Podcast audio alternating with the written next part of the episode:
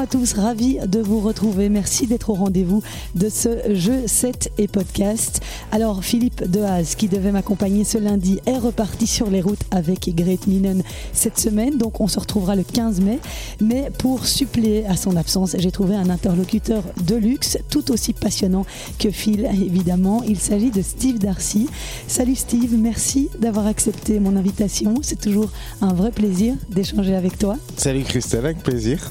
Ensemble, nous allons évoquer le début de la saison sur terre battue, voir quels enseignements on peut tirer de ces premiers tournois sur terre, quels joueurs s'illustrent particulièrement depuis début avril. Et puis, euh, j'ai la chance d'avoir euh, deux invités dans ce podcast, deux joueurs belges qui se sont illustrés cette semaine. Zizou Bergs, qui a remporté son cinquième tournoi Challenger, et Raphaël Collignon, finaliste en Italie cette semaine et qui se rapproche des qualifs euh, de, Roland Garros. Et ça tombe bien puisque Steve est l'un de ses coachs, donc on pourra en parler avec lui. Bref, un programme hyper riche pour vous cette semaine. Alors c'est parti. Silence s'il vous plaît. Les joueurs sont prêts.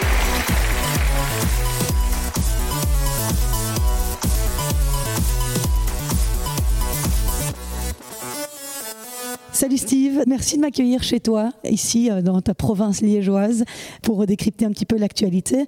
Et avant de parler euh, de la saison sur terre battue qui vient de commencer début avril avec les tournois de Monte Carlo et de Barcelone, je voulais d'abord t'entendre un petit peu sur euh, la Billie Jean King Cup. Comme tu le sais, je reviens de Vancouver où j'ai vécu une semaine très intense avec notre équipe féminine. Forcément, en tant que capitaine de Coupe Davis, bah, j'aimerais avoir ton avis sur cette rencontre que nous avons perdue 3-2 contre le Canada. Tu as eu l'occasion de la regarder un petit peu. Comment tu la analyses j'ai regardé un peu des parties vu que bah, quand Isaline est en Belgique, euh, voilà, on s'en occupe.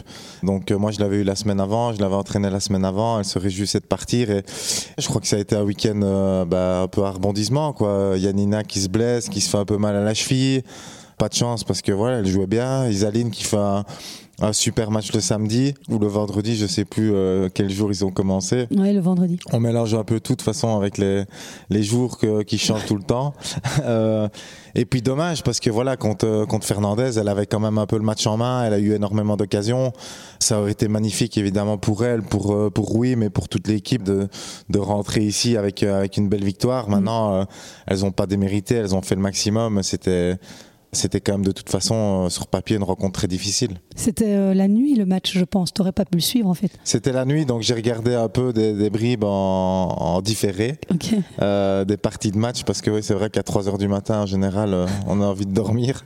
Mais j'ai vu des parties et, et c'est vrai que c'est ça, ouais, il y a quelques regrets quand même, hein, parce qu'il y, avait la place. Elle mène Mais- 3-2, hein, elle mène 3-2, 40-0. Ouais, c'est ça, 3-2, 40-0. Elle avait le break, je pense, au deuxième aussi, mais je crois que l'habitude de jouer des matchs contre des joueuses très très fortes, euh, bah, elle ne l'a pas encore Mhm. tout à fait.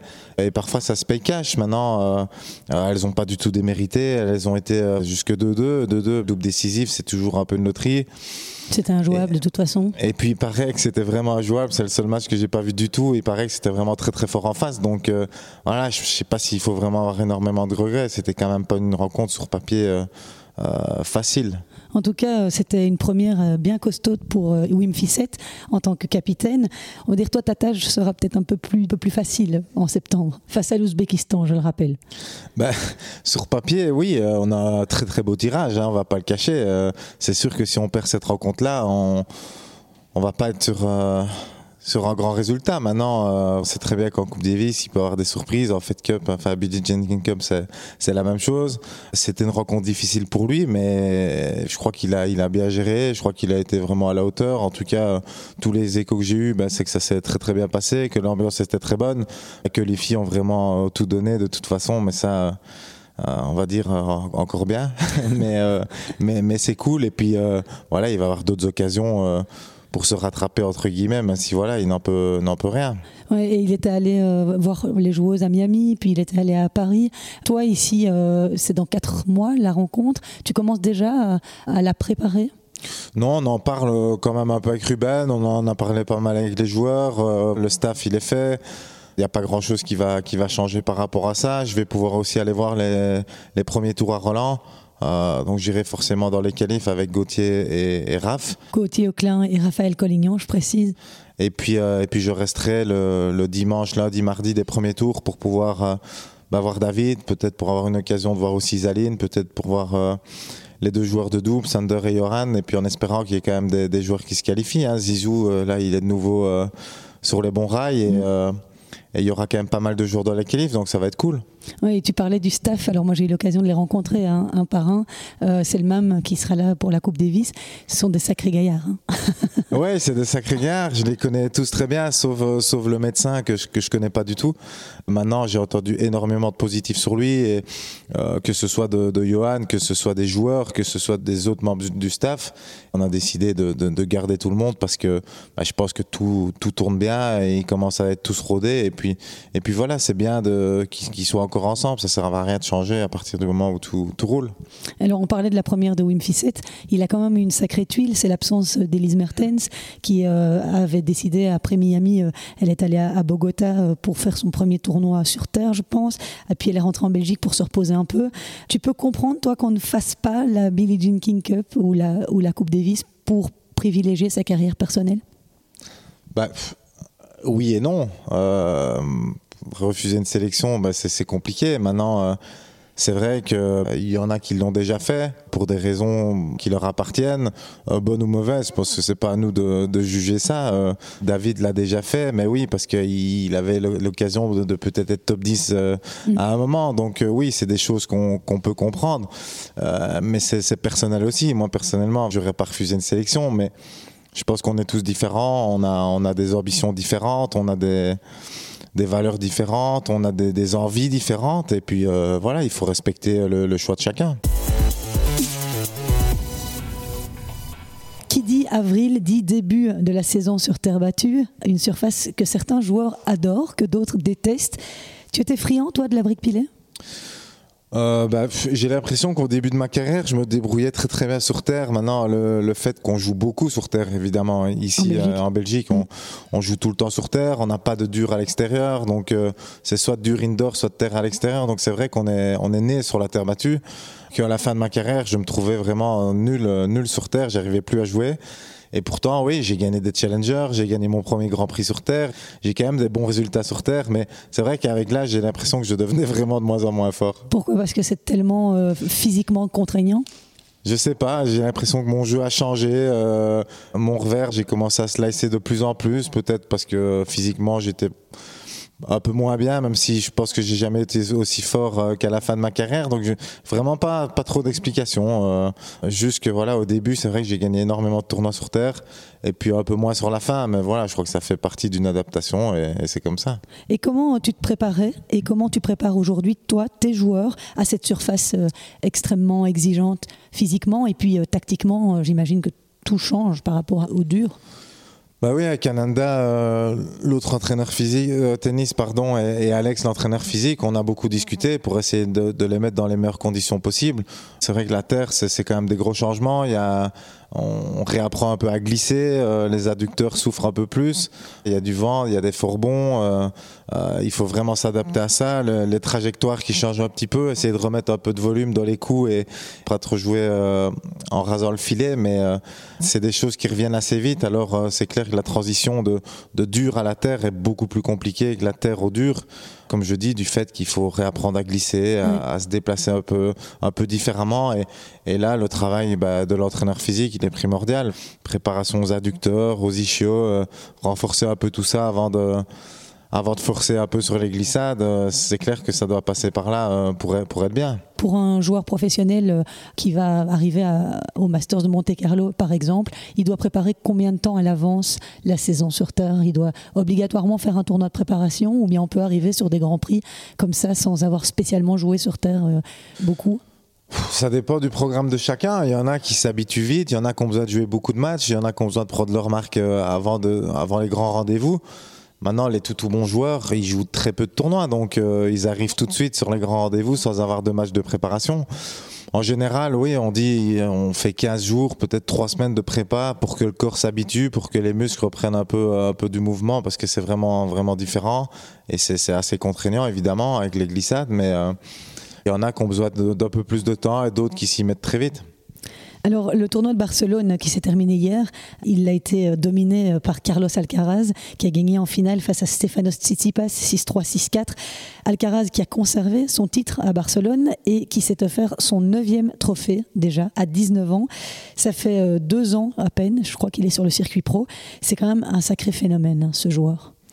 Bah, c'est hallucinant. Franchement, quand on le voit se déplacer, quand on le voit frapper la balle, ben on a vraiment l'impression qu'il a pris un peu de un peu de Roger, un peu de Rafa, un peu de Djokovic et qu'il a tout mis en, une même personne et, c'est impressionnant quoi. Voilà, il, là je sais pas où, il va s'arrêter, je sais pas si son corps va tenir, je sais pas si sa tête va tenir, même si tout a l'air d'être bien en place et bien géré autour de lui, mais en tout cas euh, ce qu'il dégage, c'est vraiment impressionnant. Tu as regardé par exemple cette finale? Tu l'as regardé jouer récemment? J'ai pas regardé la finale, j'ai vu de nouveau des parties de match parce que j'aime quand même bien regarder, mais je passe pas ma vie devant les matchs de tennis non plus, même si j'adore, mais bon, j'ai pas que ça à faire non plus. Mais c'est ouais, la manière dont il bouge, dont il frappe la balle, la violence de ses coups, euh, il est partout, il est indépassable, il, a une mentalité de, dingue, il est positif comme quasiment aucun joueur au monde euh, ne l'est c'est voilà, c'est vraiment, c'est vraiment impressionnant. Et puis il dégage énormément de, force, de puissance, de, sérénité. C'est, à 19 ans, c'est monstrueux. Tu disais qu'il avait pris un petit peu des trois. Si tu devais dire euh, qu'est-ce qu'il a pris de Roger, qu'est-ce qu'il a pris de Rafa et qu'est-ce qu'il a pris euh, de Joko, tu dirais quoi? Ouais, là, sans réfléchir, je vais dire Roger, bah, peut-être son toucher de balle, parce qu'il fait, fait quand même énormément d'amortis. Hein. Donc euh, maintenant, quand, euh, quand on joue, on frappe aussi fort, on joue aussi lourd, bah, forcément, il fait reculer les adversaires. Donc pour faire les amortis, il y a énormément de place. Donc il n'a pas besoin de les faire magnifiques pour qu'elles soient gagnantes. Il est presque aussi fort que toi. Il est, non, il est beaucoup, beaucoup plus fort que moi, ça c'est sûr. Euh, ouais, voilà, je dirais le toucher de balle de Roger, peut-être le, le déplacement de euh, de, Djokovic parce que voilà, il, est indépassable et quand on est en face, à mon avis, ça doit être vraiment hallucinant. Il n'y a pas, pas beaucoup de solutions. Et puis euh, de Rafa, bah, peut-être la, la, qualité de la balle, la violence de son coup droit, la, lourdeur. Et quand on le regarde, il sait vraiment, vraiment tout faire. Quoi. Donc euh, à 19 ans, moi, j'ai jamais vu ça. Il est plus fort que Rafa à 19 ans parce que Rafa est un peu moins complet dans son jeu. Je ne sais pas s'il est plus fort ou moins fort, mais en tout cas, il est beaucoup plus complet il sert beaucoup mieux que Rafa à l'époque. Euh, il est, encore plus solide, il joue plus vite, il joue plus vite surtout parce que Rafa, oui, il faisait pas une faute, mais il jouait parfois court, la balle parfois elle restait un peu dans la raquette, mais maintenant, de nouveau, euh, il avait tellement de qualité euh, à côté que que ça passait un peu inaperçu, qu'ici, il a vraiment quasiment aucun défaut, quoi. Et Carlos Alcaraz, il n'était pas présent à Monte Carlo pour participer au premier Masters 1000 de la saison. Il était blessé à une main et au dos. Rafael Nadal non plus n'était pas là. Il a déclaré forfait à Barcelone, à Madrid. Est-ce que selon toi, ça commence à devenir inquiétant à un mois du début de Roland Garros? Je pense que tout le monde se pose la question, tout le monde se demande euh, un peu ce qui se passe. Quoi. Je ne sais pas trop euh, comment sa blessure évolue, comment il se sent de ce qu'on voit quand même, il a l'air quand même de s'entraîner, donc c'est que, ça va quand même plus ou moins. Alors de là à jouer des matchs, évidemment, je crois qu'il fait très attention et puis euh, il a plus 20 ans, donc euh, je crois qu'il doit vraiment se préserver et, se gérer à fond. Il sait qu'à Roland Garros, de toute façon, il, il, va jouer dans son jardin. Il sait bien que le premier tour, ça va être difficile de le battre et ça va être le, premier tour qui va être le plus dangereux pour lui. De toute façon, une fois qu'il a gagné un match ou deux, bah là, ça devient compliqué. Je pense que ce serait bien quand même pour lui d'avoir un match avant pour, euh, pour quand même avoir un peu des, repères. Mm. Mais euh, bah, Roland Garros, il, est tellement fort et tellement au-dessus. Et puis, on sait que c'est 3-7 gagnants et les adversaires en face, je pense que même s'il n'a pas joué de match, c'est quand même toujours dur de se dire, bah voilà il a gagné 45 euh, fois ici. Euh, il est quasiment imbattable. Et, euh, mm. et, à part faire un match stratosphérique, même au premier tour, pour le battre, ça va être compliqué. Tu penses que c'est possible qu'il, justement, peaufine sa préparation au maximum pour n'avoir que cet objectif-là et ne pas prendre le moindre risque de se blesser dans un autre tournoi? Est-ce qu'il peut arriver comme ça sans aucune préparation dans un tournoi du Grand Chelem alors qu'il a plus joué depuis... je crois que c'était le deuxième tour de l'Open d'Australie?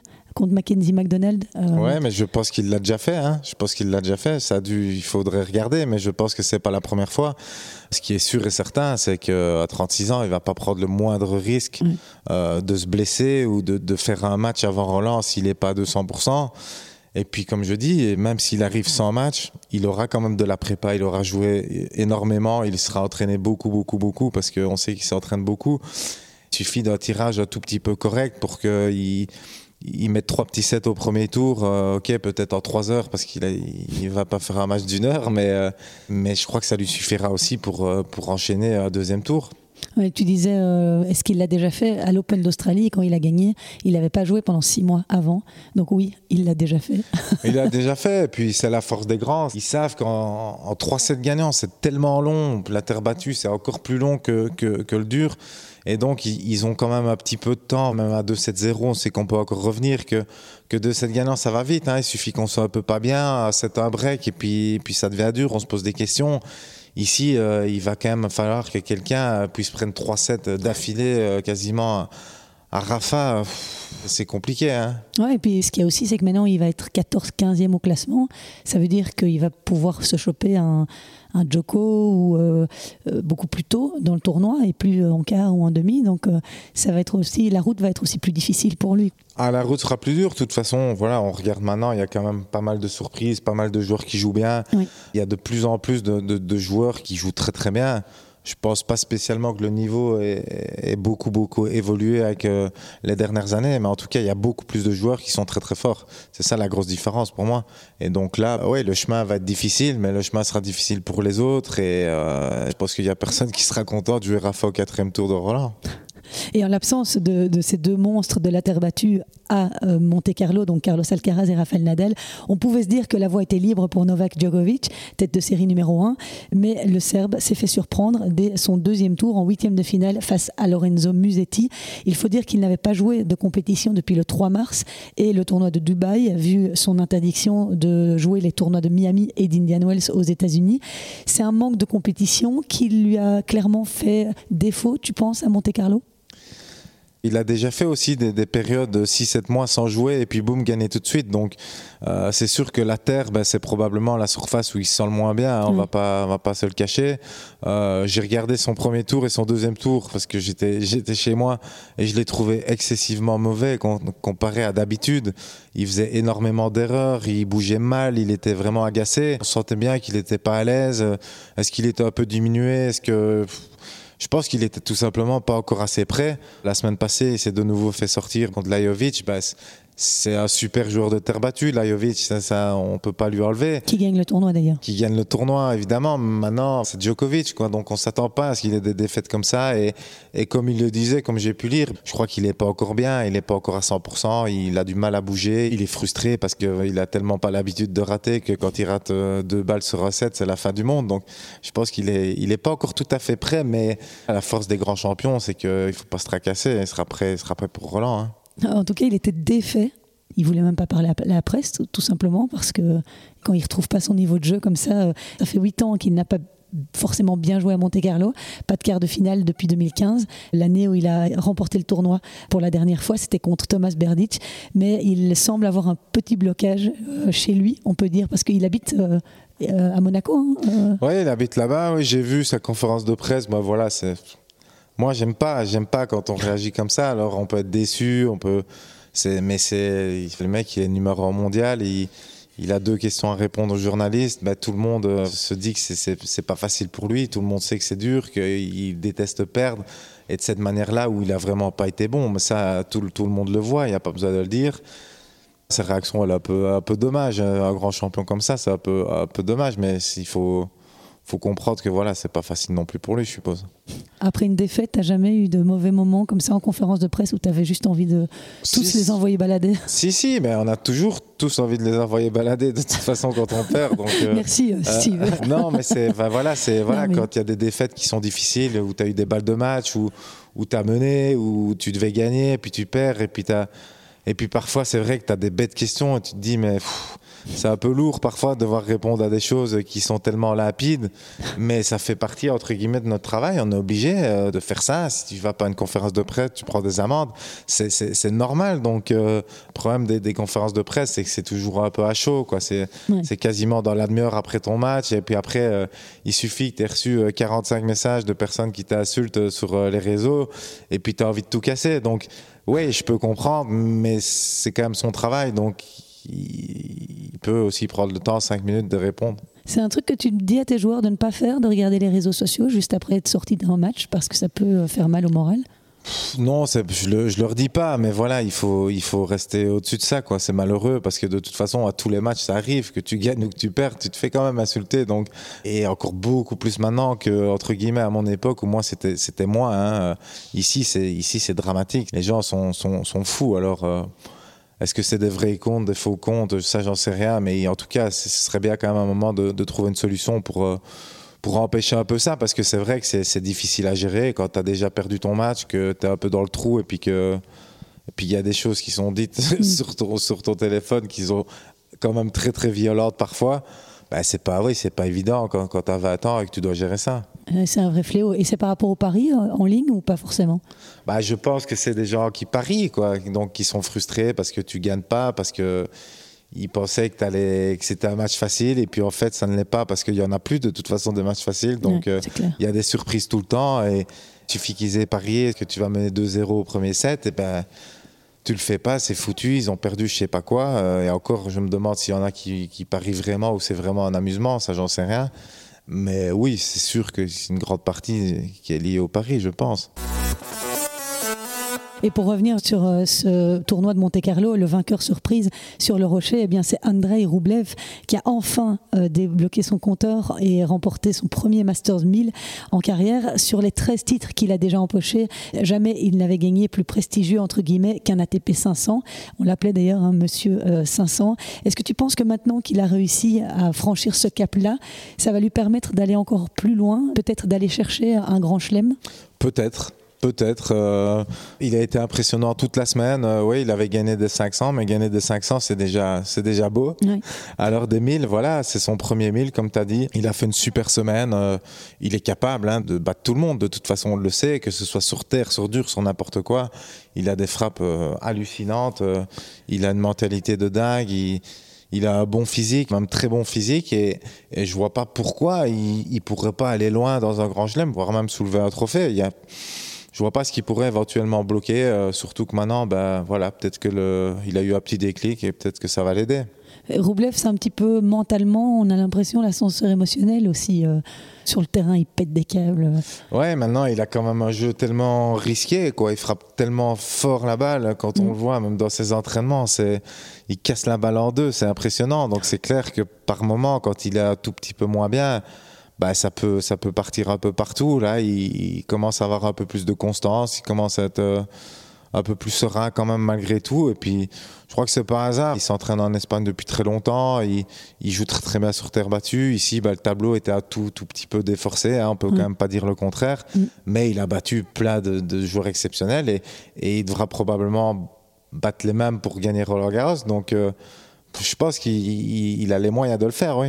Est-ce que euh, cette génération des 24-25 ans euh, qu'on a appelée la next gen, qui n'a jamais réussi finalement à bousculer le, Big Three et à qui on a reproché de ne pas euh, réussir à s'imposer, est-ce que tu penses que c'est peut-être maintenant qu'ils pourront s'exprimer? On, les oublie un petit peu parce qu'il y en a d'autres jeunes qui arrivent. C'est le moment pour eux de se montrer? Bah, c'est sûr que si c'est pas maintenant, je crois que ce sera jamais. Hein. Avec Roger qui a arrêté, avec Rafa qui joue quasi plus, avec euh, Djokovic qui va prendre de l'âge quand même. Donc là, c'est clair qu'il commence à avoir de plus en plus de place. Mais voilà, il y a encore des jeunes aussi qui arrivent. Hein, euh, les Alcaraz, les Sinner, euh, les Runes, qui sont tout prêts. Alors oui, il y a Medvedev, il y a, y a Roublev, ils sont beaucoup. Donc ça va être une belle bagarre, je crois. mais la place, ils sont clairement en train de la prendre. Maintenant, le fait que les les méga méga stars, comme on dit, le, le Big Three euh, commence à, prendre de l'âge et à jouer un peu moins, bah, la place, elle se fait toute seule. Et quel autre, t'en as cité quelques-uns, mais quel autre joueur t'impressionne en ce moment sur terre battue? Bah, Roublev, je l'ai trouvé très bon. Rune, je l'ai trouvé très très bon. passe quand même sur terre battue, bah, c'est quand même un client, euh, même s'il a perdu à Barcelone en finale, il est quand même là. Euh, Alcaraz, bah, c'est sûr qu'il va être très très fort. Après, je trouve Sinner, moi j'aime quand même bien. Euh, je trouve qu'il joue vraiment très très bien au tennis. Il n'a pas non plus encore vraiment les titres, peut-être qu'il aura dans quelques années, mais, mais je pense qu'il a les moyens d'aller les chercher aussi. Ouais, des fêtes compliquées hein, euh, contre euh, Holger Rune à Monte Carlo, une demi-finale de dingue. Ouais, ouais, mais c'était du, vrai, c'est du beau tennis, hein. c'est du tennis agressif, c'est des frappes incroyables. Ils, ils ont tous des, des, gros physiques, ils bougent bien. Euh, il y a quasiment pas de faute, donc euh, ouais, c'est chaque fois des matchs euh, assez assez impressionnants à regarder.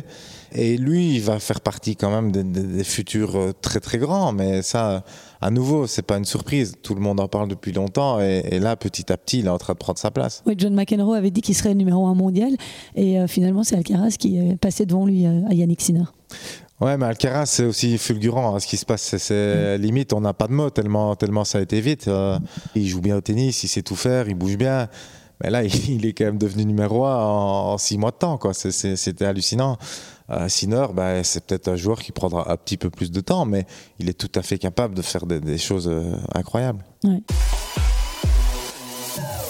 Et puis, euh, on va quand même dire un petit mot euh, sur euh, David, qui cette semaine à Barcelone a gagné contre Feliciano Lopez dans la douleur avant de s'incliner 1-6, 5-7 contre Nishioka, un très très bon joueur. Hein. Ce Nishioka, David qui est désormais retombé à la 95e place mondiale. C'est dur hein, de le voir dégringoler comme ça. Ouais, c'est dur. Maintenant, euh, j'ai l'impression que tout le monde est tellement, tellement dur, tellement négatif avec lui, alors que il a eu son problème au genou, ouais. il a encore été en Coupe Davis, donc ça veut dire que c'est encore des semaines de perdu. Hein. Il faut quand même pas l'oublier que euh, que quand on va jouer en Coupe Davis, ben on perd deux semaines. Ouais. Il a été en Corée, il a eu des petits pépins physiques, il a un peu moins bien joué par moment. Oui, il, il bouge peut-être un peu moins bien, mais, mais peut-être que son genou aussi l'empêche de faire les choses euh, comme il le voudrait.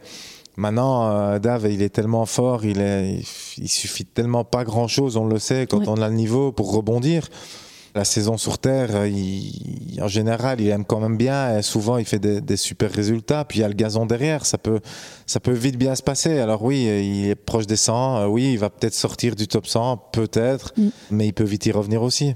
Ouais, moi je disais c'est dur, pas pour euh, émettre une critique ou quoi, parce que moi je suis la première à ouais, défendre ouais, sais, ouais. et à lui à dire que justement on serait étonné de voir à quel point il pourrait vite revenir au meilleur niveau. Euh, mais c'est plus mentalement, ça doit être compliqué pour un, un joueur de, qui a été à ce niveau-là de, de, refaire son retard et ça doit être tellement compliqué vu ce qu'il y a devant. Les gens se rendent parfois pas très bien compte qu'un joueur 60, 50 sont des, des excellents joueurs. Ah ben c'est plus qu'être excellent. Hein. Je veux dire, même un joueur qui est 150e, c'est un sûr. excellent joueur. Et, et, comme je le disais, ben, il y a de plus en plus de très très bons joueurs. Avant, ben, on va dire, ok, il y avait peut-être 150 joueurs qui jouaient très très bien, puis il y avait vraiment de la place derrière. Que maintenant, on peut remonter jusqu'à 300, 350 avant mmh. de se dire, ouf, là, là, il y a la place. Mmh. Donc c'est beaucoup plus euh, compact qu'avant, je veux dire, dans, dans le niveau. Mais c'est clair que voir Daf qui se rapproche des 100 alors qu'il a été euh, 20 pendant pendant très très longtemps, ça fait un truc, hein, ça fait un truc. Mais bon, il prend aussi un peu de l'âge, il a été un peu plus blessé, mm. il a eu un peu un manque de réussite peut-être par moment, et puis des matchs qu'il ne devait pas perdre. Et puis voilà, la roue elle tourne, donc euh, je crois qu'il ne faut pas non plus dramatiser, il faut rester positif, et puis euh, ça peut tourner très très vite. On lui souhaite en tout cas à David de rebondir. Et pour euh, clôturer ce chapitre sur les messieurs, eh bien évidemment, je voulais euh, parler avec toi des deux joueurs que tu coaches actuellement à la Fédé, Raphaël Collignon et Gauthier Auclin, deux jeunes liégeois de la même génération, 21 et 22 ans. Ils s'entraînent depuis leur adolescence ensemble, leur enfance même, et ils se sont joués cette semaine en quart de finale du Challenger de Rosetta Degli dans les Abruzzes en Italie. Euh, Raphaël Collignon l'a emporté 5-7 6-4, 6-2. Et là où ce match était très important, c'est parce qu'il pouvait être décisif en vue de Roland Garros. Est-ce que tu peux un peu nous resituer l'enjeu et la situation actuelle de tes joueurs? Bah, Gauthier, il est, il est 200, 214e mondial, donc il était, euh, il était assuré quasiment de faire les qualifs de Roland Garros parce que je pense que le cut-off, donc le plus, le plus, mal classé euh, dans les qualifs, il sera aux alentours de 235. En tout cas, c'est plus ou moins ce que c'était les, les autres années. C'était 230 l'an dernier. 230, voilà. Ouais. Euh, donc, euh, donc lui, il était sûr, donc il est allé un peu sans pression. Il avait un peu de mal de, de trouver ses marques sur terre battue. Là, les, les deux dernières semaines, il n'était pas super en confiance. Et puis, voilà, il fait quand même un quart de finale en gagnant deux bons matchs. Donc, euh, comme quoi ça peut, ça peut vite tourner, même quand on n'est pas bien, on peut gagner des matchs. Et puis Rav, clairement, les, dernières semaines, il a eu euh, énormément d'occasions de gagner des matchs tendus qu'il a, qu'il a perdu. Parce qu'il n'ose pas encore assez, il se fait pas assez confiance et, euh, et pourtant il joue très très bien. Sur terre, ça allait un peu mieux, il se sentait un peu mieux, de, des échanges un peu plus longs euh, euh, où il peut être un peu plus patient, même si voilà, on aimerait qu'il attaque un peu plus parce que on dit tous qu'il défend beaucoup trop et qu'on aimerait bien que ça change. Tu me l'avais déjà dit au BOE Open. Ouais, ouais mais ça continue un peu, donc c'est un peu un peu chiant, mais, mais on va y arriver petit à petit. Et là, bah, il n'avait pas le choix. Il devait faire, il devait faire demi-finale s'il voulait avoir une chance de, faire les qualifs de Roland, parce que c'était le dernier tournoi, je pense, euh, qui comptait pour pour les qualifs. Et donc, il avait clairement la pression et il a répondu présent. Quoi. Il a fait une finale avec de nouveau bah, énormément d'occasions hier. Il a perdu cette ciseau au troisième. Euh, oui pour moi en étant beaucoup plus fort, mais euh, ça fait partie du jeu et d'un apprentissage. Euh, Milosic, c'est ça? Ouais, Misolic, ouais. ouais. un Autrichien. Euh. Mais voilà, il a mené 7 et break, il a mené deux fois le break au, troisième, il a servi pour le match. Donc énormément, énormément de regrets, je pense, en tout cas pour lui. Mais c'était une belle semaine et il va aller décrocher ses premières qualifs de Grand Chelem, tout comme Goat. Et c'est une belle récompense parce que je pense qu'il y, y, a un an, si on leur avait dit ça euh, ils auraient signé à demain. Oui, parce que c'est un objectif dont tu m'avais parlé au BOE Open en janvier, que vraiment euh, les qualifs de Roland, euh, vous vouliez y être. Bah oui, c'était c'était l'objectif, hein, clairement. C'est pour ça qu'ils ont commencé le tennis, hein, c'est pour faire des grands tournois. Ils ont l'occasion de faire leur, leur première qualif de Grand Chelem. Ça va être intéressant de les voir et ça va être, ça va être une belle récompense. C'est la première fois euh, de leur carrière que les deux Liégeois se retrouvaient face à face dans un challenger. Mais l'année passée, ils avaient joué euh, à trois ou quatre reprises l'un contre l'autre dans des finales de tournois ITF. Donc c'est le circuit en dessous des tournois challenger. Et trois fois, c'est Gauthier qui l'avait emporté. Est-ce qu'il y a une petite rivalité ou comment est-ce qu'ils vivent ça? Est-ce qu'ils se tirent plutôt vers le haut? Ça doit pas être euh, simple. Et toi, tu gères les deux en plus.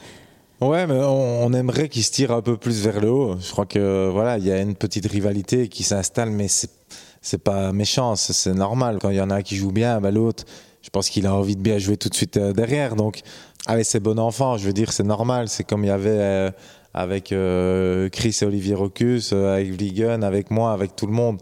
Le but, c'est que tout le monde se tire vers le haut, donc ça c'est clair. Ici, ben voilà, ils sont montés, ils sont 210e plus ou moins tous les deux, ils, montent petit à petit à leur rythme. Et c'est vrai que Gauthier avait gagné plus souvent l'année passée. Je crois que Raph l'avait battu une fois en finale de, de Arlon, mais sinon Gauthier avait chaque fois gagné. Et ici, sur terre battue, Raph, il, a montré qu'il était solide. Il a été euh, un tout petit peu meilleur sur la fin, même si Gauthier a dominé quasiment tout le match. Mhm.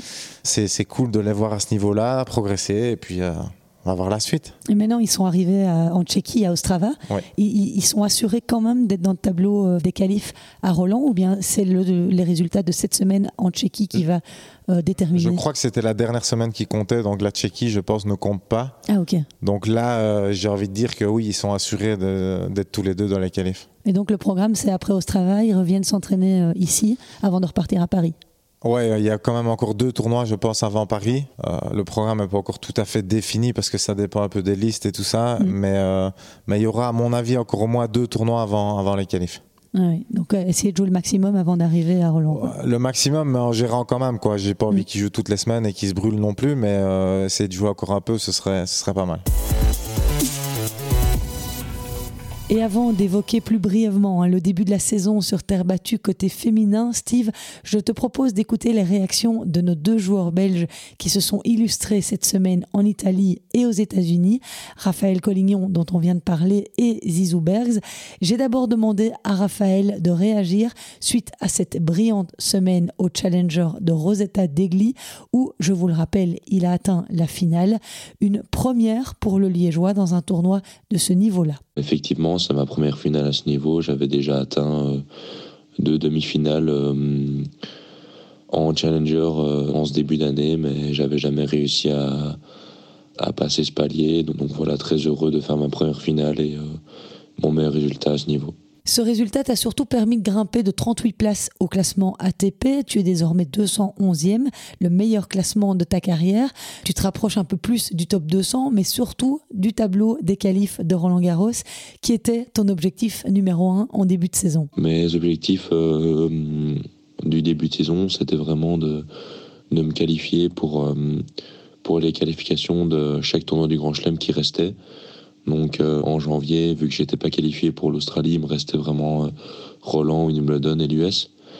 Donc, donc avec cette super semaine en Italie, ça me permet de me qualifier pour les qualifications de Roland Garros. Donc, donc ça, c'est vraiment une étape importante de ma saison qui est, hum, qui est cochée. Donc ça, c'est vraiment positif. Et pour la suite de la saison, ce sera quoi tes ambitions? Je me fixe pas vraiment de d'objectifs de classement ni de résultats. Je vais essayer de, hum, de faire le mieux possible euh, dans tous les tournois que, que je vais jouer. Je me fixe pas vraiment de limites. Je vais continuer à bien travailler aux entraînements et je pense qu'en faisant ça avec la, la bonne détermination, les résultats vont suivre automatiquement. Je viens de parler un peu avec ton coach Steve Darcy de cette relation particulière que tu entretiens euh, depuis de nombreuses années avec Gauthier Auclin. Est-ce qu'on peut parler de rivalité quand on est d'aussi bons potes? Oui, évidemment qu'on peut parler de rivalité, euh, mais la rivalité entre nous, elle est vraiment saine. J'utiliserais euh, plutôt le terme émulation positive je pense qu'on se tire vers le haut et, euh, et ça c'est vraiment super important. Quand, quand quelqu'un fait un bon résultat, euh, on est content pour lui et on a, on a aussi d'un autre côté envie de, de faire mieux la semaine après. Donc je pense que ça c'est super important euh, d'avoir quelqu'un avec qui on s'entraîne, qui nous tire vers le haut. La rivalité est vraiment saine et je pense que c'est vraiment positif pour la suite. L'autre Belge qui a frappé fort cette semaine, c'est Zizou Bergs. Il avait connu quelques passages difficiles cette dernière semaine après le match de Coupe Davis en Corée du Sud, avec des défaites cruelles parfois au premier tour à Rotterdam, à Marseille, à Lugano et à Miami. Mais là, Zizou is back. Il s'est adjugé le tournoi Challenger de Tallahassee sur terre battue verte aux États-Unis.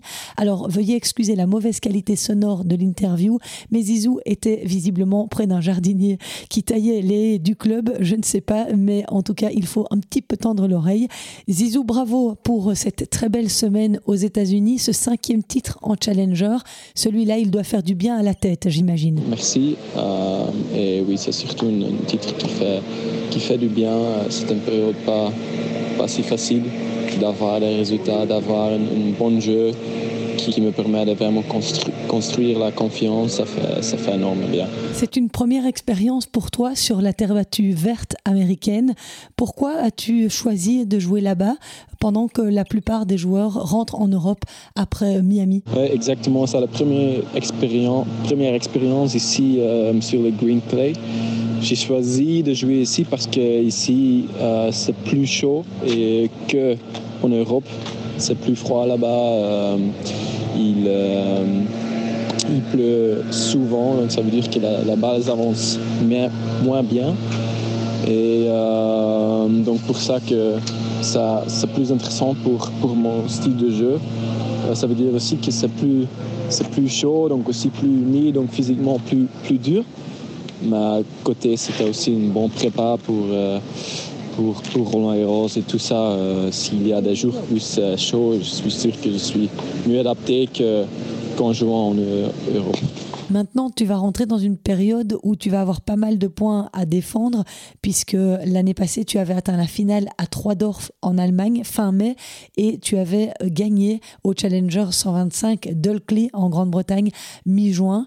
C'était donc important pour toi de faire le plein de confiance avant cette période plus délicate. Et oui, je dois bientôt défendre beaucoup de points. Euh, j'ai bien joué l'année passée dans, dans la période après Roland Garros. Euh, donc euh, d'avoir ce titre ici, ça me donne un peu d'espace pour, euh, comme on dit en anglais, pour le breeding, breeding room. Ah, donc j'espère de, de, prendre encore quelques points cette semaine aux États-Unis. Comme ça, je suis plus à l'aise pour la période qui, qui, qui suivre. Et aussi avec la confiance que je prends ici, je suis sûr que je vais mieux jouer en Europe quand je reviens sur terre et surtout sur gazon parce que pense que gazon, ça reste un peu mon, mon surface préférée. Euh, donc, donc, si je peux aussi bien jouer là-bas, je peux vraiment commencer à regarder plus haut sur les rankings pour, euh, pour rentrer dans le, dans le, top 100. Et puis une dernière question, que te fixes-tu comme objectif pour Roland Garros cette année? C'est surtout euh, de qualifier là-bas, d'avoir l'expérience, une autre expérience dans le tableau final, parce que j'ai surtout joué aussi sur euh, la surface green clay. Je dois aussi adapter, je pense, sur le red clay. Voilà, je commence la semaine avant le qualif à Hueras, normalement. Et euh, après, j'espère de bien adapter sur, sur la surface pour, j'espère, une bonne run là-bas. Zizou qui, très ému, a dédié cette victoire au challenger de Tallahassee à son grand-père, récemment décédé, son plus grand fan, comme il l'a écrit sur les réseaux sociaux, celui qui l'a toujours soutenu sur le bord des terrains. Et Zizou Bergs pointe désormais au 132e rang mondial. Il est l'un des rares joueurs à avoir gagné cinq titres challenger sur des surfaces différentes, surface dure, gazon, terre battue verte, terre battue rouge. D'après le post Facebook qu'il a publié il y a deux jours, il est le seul avec Frances Tiafo, 11e joueur mondial, à avoir réalisé cette performance. Alors, je n'ai pas eu le temps de recouper cette info, mais si Zizou l'écrit, c'est qu'il a les données en sa possession. Donc, bravo à lui pour cette performance. Il enchaîne cette semaine au Challenger de Savannah, toujours aux États-Unis. Son premier tour est prévu mardi soir contre l'Australien Bernard Tomic. Et nous sommes de retour avec Steve. Pour terminer ce podcast, si tu veux bien, on va évoquer brièvement le début de la saison sur terre battue côté féminin. Après avoir été éloignée des cours suite à une blessure aux côtes, la numéro 1 mondiale Iga Swiatek a fait son retour à Stuttgart. Elle s'est imposée face à Sabalenka, 6-3, 6-4. Sabalenka qui joue vraiment très bien depuis le début de l'année. Elle a gagné l'Open d'Australie, euh, doit-on le rappeler.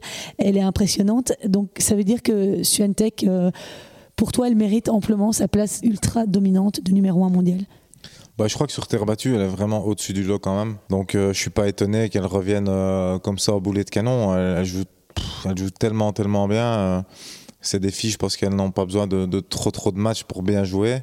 Et puis surtout quand même dans les premiers tours, parfois il y a souvent un peu de la place, donc le temps un peu de se mettre dedans sans, être, sans être bousculé tout de suite bah là, elle était, elle a super bien joué. J'ai regardé un petit peu Sabalenka qui joue vraiment très très bien, mais mais voilà, elle a quand même de nouveau un peu surclassé. C'est vrai que sur terre battue, la différence, elle est, elle est quand même un, petit peu différente que sur dur.